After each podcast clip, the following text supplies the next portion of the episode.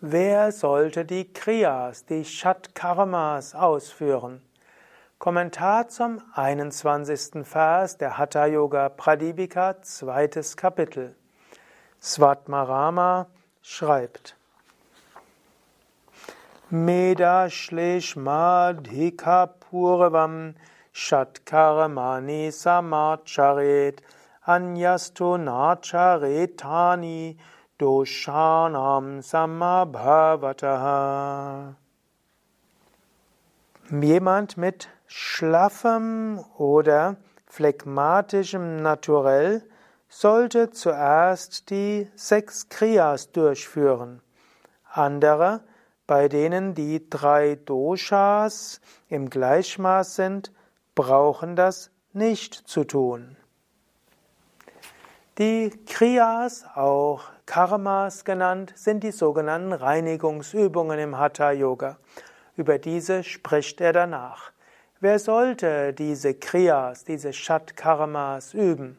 Er sagt also hier, diejenigen, die entweder viel Meda haben, Fett, also Übergewicht haben, oder Schleschmann, die also zu viel Kaffer haben. Also ein Schleschma ist derjenige, der viel zu viel Kaffer hat. Wer also zu viel Kaffer hat, der sollte unbedingt die Kriyas üben. Meda hat übrigens noch eine weitere Bedeutung. Es ist nicht nur Fett. Meda heißt letztlich auch Ama beziehungsweise Unreinheit. Wenn du also viele Unreinheiten hast, was du vielleicht von einem Ayurveda-Arzt diagnostiziert bekommen kannst, oder wenn du ein Übermaß von Kapha hast, dann ist es wichtig, Reinigungsübungen zu üben. Und er sagt noch Purava vorher, nämlich bevor du intensives Pranayama übst. Auch wenn du zum Beispiel feststellst, dass es dir schwerfällt, so viel Pranayama zu üben, dann wäre es gut, dass du zunächst die Kriyas übst. Über das Üben von Kriyas wird der Körper gereinigt, werden die Amas, die Unreinheiten beseitigt, wird Agni, das Verdauungsfeuer, erhöht und dann kann auch das Prana besser fließen. Wenn die Doshas, also die drei Doshas, Bioenergien in Vata, Pitta und Kapha in Samabhava sind, also in ihrer angemessenen Ausgeglichenheit, dann braucht man die Kriyas nicht unbedingt. Also, paradoxerweise gilt, eigentlich meine Erfahrung ist, die Menschen, die die Kriyas am meisten brauchen, üben sie nicht. Ist paradox, aber ist so. Oft sind es die, die selbst schon ein reines Leben führen, die wollen sich noch mehr reinigen, üben die Kriyas mehr. Aber diejenigen, die Übergewicht haben, ein gewisses Phlegma haben, die vielleicht auch verschiedene Krankheiten haben, die üben die Kriyas nicht. Und da gibt es ja zum Beispiel auch dem Ayurveda gibt es die Panchakarma und dort hilft ein Ayurveda-Arzt, dass diese ausgeführt werden, muss man sie nicht selbst machen.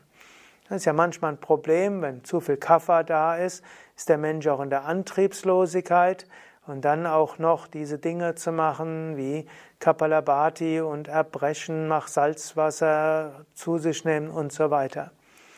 Aber besser ist es, man übt eben diese Übungen, eventuell unter Anleitung. Wir haben ja auch bei Yoga Vidya Wochenenden, wo die Shatkriyas angeleitet werden. Übrigens ist auch interessant, im Ayurveda lautet ja die wichtigste Reinigungskur Pancha Karma. Das heißt eigentlich fünf Reinigungen. Und man könnte fast sagen, die Hatha-Yogis haben dem noch eins draufgesetzt. Sie sprechen nicht von Pancha-Karma, sie sprechen von Shat-Karma. Sind also nicht fünf, sondern sechs. Ob jetzt die Ayurveda-Karmas zuerst waren oder die Hatha-Yoga-Karmas zuerst waren, das mögen andere entscheiden. Sie haben gewisse Ähnlichkeiten, wobei die im Ayurveda werden die Reinigungsübungen ja abgestimmt auf Dosha des Patienten. Im Hatha Yoga sind sie eigentlich einfach selbst auszuführen. Im Ayurveda braucht man typischerweise einen Ayurveda-Arzt, der vorher die richtige Diagnose macht. Was die sechs Reinigungsübungen sind, darüber spreche ich das nächste Mal. Mein Name Sukadev, hinter der Kamera Nanda, ein Vortrag von www.yoga-vidya.de